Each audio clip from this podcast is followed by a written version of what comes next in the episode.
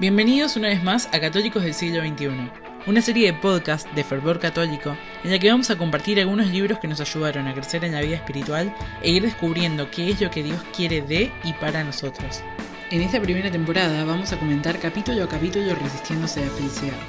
El éxito global del australiano Matthew Kelly, en donde nos empuja a que día a día seamos la mejor versión de nosotros mismos, ya que la felicidad está en hacer aquello para lo que fuimos creados. ¿Vas a ser un peregrino o un turista? Los turistas quieren que todo vaya exactamente como ellos lo planearon y se lo imaginaron. Corren de un lugar a otro asegurándose de que lo absorbieron todo. Constantemente están comprando recuerdos y baratijas, muchos de los cuales mirarán cuando lleguen a sus casas y se preguntarán ¿en qué estaba pensando? Los turistas se molestan si hay demoras, exigen una atención y un servicio rápido a todas sus necesidades y a todos sus deseos se enfocan en sí mismos y con frecuencia empujando para pasar a otras personas para llegar a donde quieren ir. Los turistas van a excursiones. Los turistas se la pasan haciendo cuentas constantemente. Los peregrinos son muy diferentes. Buscan signos. Si un vuelo se demora o se cancela, se preguntan ¿qué está tratando de decirme Dios? Los peregrinos no se preocupan por verlo y hacerlo todo, solo lo que sienten estar llamados a ver y hacer. No están obsesionados por comprar, están conscientes de las necesidades de los demás. Van en busca de significados, cuentan sus bendiciones. La realidad es que todos somos peregrinos. Este planeta que llamamos Tierra no es nuestro hogar. Acá estamos de paso nada más. Construimos casas y nos establecemos de maneras que nos ayude a ignorar que vamos a estar acá por un corto tiempo. Es un pasatiempo peligroso vivir como si nunca fuéramos a morir, pero consciente o subconscientemente todos caemos en esa trampa en grados variados. Estamos acá en la Tierra por un abrir y cerrar de ojos solamente. Este no es nuestro hogar. Es por eso que la felicidad que Dios quiere para nosotros y para la que nos creó es muy diferente a la felicidad fugaz y a los placeres momentáneos de este mundo. Dios nos creó para una felicidad duradera en un mundo cambiante y para la felicidad eterna con Él en el cielo. La felicidad que Él quiere para nosotros en esta vida es una clase de felicidad inusual que no depende de situaciones o circunstancias. Es fácil ser feliz cuando todo va bien, pero la alegría cristiana nos permite ser felices como Pablo lo era cuando estaba en la prisión. ¿Pensás alguna vez en el cielo? Me parece que ya no hablamos de él tanto como deberíamos. Cuando Kipling estaba muy gravemente enfermo, una enfermera le preguntó ¿Quiere algo? Y él respondió Quiero a Dios. Todos queremos a Dios. Puede ser que no nos demos cuenta, pero queremos a Dios. Detrás de cada deseo de un auto nuevo, de una casa nueva, de un ascenso, de un logro, de ropas, de joyas, de una cirugía plástica, de aventuras y viajes, de comida, de aceptación y comodidades, está nuestro deseo de Dios. Siempre tenemos un hambre de algo más completo, y Dios es eso completo que ansiamos desde lo más profundo de nuestras almas. Solo estamos de paso, y es bueno recordarlo de vez en cuando. En cien años, ochenta es un montón de tiempo. En mil ya no tanto, y en diez mil casi nada. En el contexto de la eternidad, solo estamos acá en un abrir y cerrar de ojos. Darnos cuenta de esto cambia nuestras prioridades.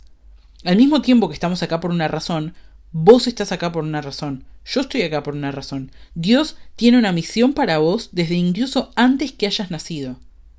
La vida es una peregrinación, una jornada sagrada. Típicamente es una jornada a un templo o a otro lugar importante para la fe, Podés hacer una peregrinación a Tierra Santa, a Roma, Fátima, Lourdes, Luján, Guadalupe, el Camino de Santiago o alguno de los lugares católicos famosos en todo el mundo. Pero también podés hacer una peregrinación a la catedral más cercana. De hecho, cada domingo haces una peregrinación a tu parroquia para la misa. Con mucha frecuencia hacemos peregrinaciones con intenciones especiales en mente. Unos les piden a Dios un favor, quizás que sean un ser querido que está enfermo, otros hacen una peregrinación en acción de gracias por una bendición que ya han recibido de Dios. Y en tus viajes siempre hay parejas que están celebrando un aniversario de boda y están haciendo el viaje para dar gracias a Dios por su matrimonio. Algunas personas hacen una peregrinación buscando claridad en alguna decisión que tienen que tomar sobre su vocación, el estudio, el apostolado que hacen o el trabajo. La vida es una peregrinación, pero a veces necesitas una peregrinación para descubrir la vida. En esta vida estamos viajando hacia la ciudad sagrada, hacia el corazón de Dios, que es el cielo. Ojo, nadie hace la jornada solo. Todos necesitamos acompañantes. Los mejores amigos nos animan y nos retan a convertirnos en la mejor versión de nosotros mismos, y al hacerlo, nos ayudan a, llegar al cielo mientras el mundo quiere que te hundas en vos mismo y vivas en la soberbia y el egoísmo. El poder de una amistad puede cambiar el curso de una vida. Recemos por la gracia de ser peregrinos y no simples turistas. Recemos por la gracia de ser la clase de amigos que ayudan a los demás en la gran peregrinación de la vida. Esta es la oración del peregrino que escribió Thomas Merton. Dios, Señor mío, no tengo la menor idea de dónde voy. No veo el camino delante de mí. No puedo saber con certeza dónde terminará. Tampoco realmente me conozco a mí mismo, y el hecho que creo que estoy siguiendo tu voluntad no significa que en realidad lo esté haciendo. Pero creo que el deseo de agradarte te complace, y espero tener ese deseo en todo lo que estoy haciendo. Espero nunca hacer nada aparte de ese deseo, y sé que si hago esto, tú me guiarás por el camino correcto aunque yo no sepa nada de él. Por lo tanto, siempre confiaré en ti aunque parezca perdido. Y en la sombra de la muerte no temeré, porque tú estarás siempre conmigo, y nunca me dejarás enfrentar mis peligros solo. Cuando miramos hacia atrás, podemos ver a personas que hicieron grandes contribuciones en nuestra vida de distintas maneras. Estoy convencida de que todos necesitamos a alguien en nuestra vida para que nos ayude a establecer nuestra vida interior firmemente. Y todos somos llamados a ser esa persona para otros. Yo trato de ser esa persona para otros. Y espero que en algún momento vos también seas ese padrino o madrina espiritual que lleve a otros paso a paso a través de lo básico de la espiritualidad católica, respondiendo las dudas o preguntas pacientemente, rezando por tu dejado espiritual todos los días y haciéndolo responsable. Para eso, tenéis que conocer el camino. Alguien te lo enseñó o te lo está enseñando, y vos se lo vas a enseñar a alguien más. Vas a querer para esa persona lo que vos ya tenés o vas a tener y estás buscando ahora mismo pero no meramente desde una teoría. Quien sea que te ayudó o te está ayudando a vos, alguien caminó junto a él y lo ayudó a desarrollar una rica vida espiritual y una profunda relación con Dios y ahora te lo está ofreciendo a vos. Naturalmente, tenemos altibajos y no solemos aceptar el 100% de lo que nuestro maestro o director espiritual nos propone porque la resistencia detesta eso. La resistencia está en todos nosotros y siempre levanta su fe a cabeza con renovado entusiasmo cuando nuestra vida está realmente cambiando para mejor. Entrelazados en medio de todos los pensamientos y las reflexiones, las ideas y las historias que componen este podcast, hay una pila de hábitos que hace años pongo en práctica. Fueron probados y son verdaderos, funcionan.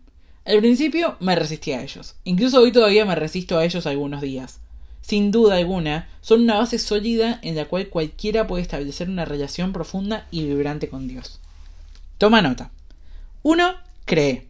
Tened fe en que la santidad es posible y que todo lo que haces todos los días te lleva más cerca o más allá de la mejor versión de vos mismo y la vida santa que Dios quiere para vos. 2. 10 minutos diarios. Crea un hábito diario de oración. 3. Hora a hora. Ofrecele cada hora de tu vida a Dios como una oración, especialmente en tu trabajo y estudio. 4. Alimenta tu mente. Pasa tiempo leyendo la Biblia y otros grandes libros espirituales. Las vidas de santos son una gran, gran, gran ayuda diaria. 5. Serví convincentemente. Llegué a extremos para encontrar maneras de hacer la diferencia en la vida de otras personas.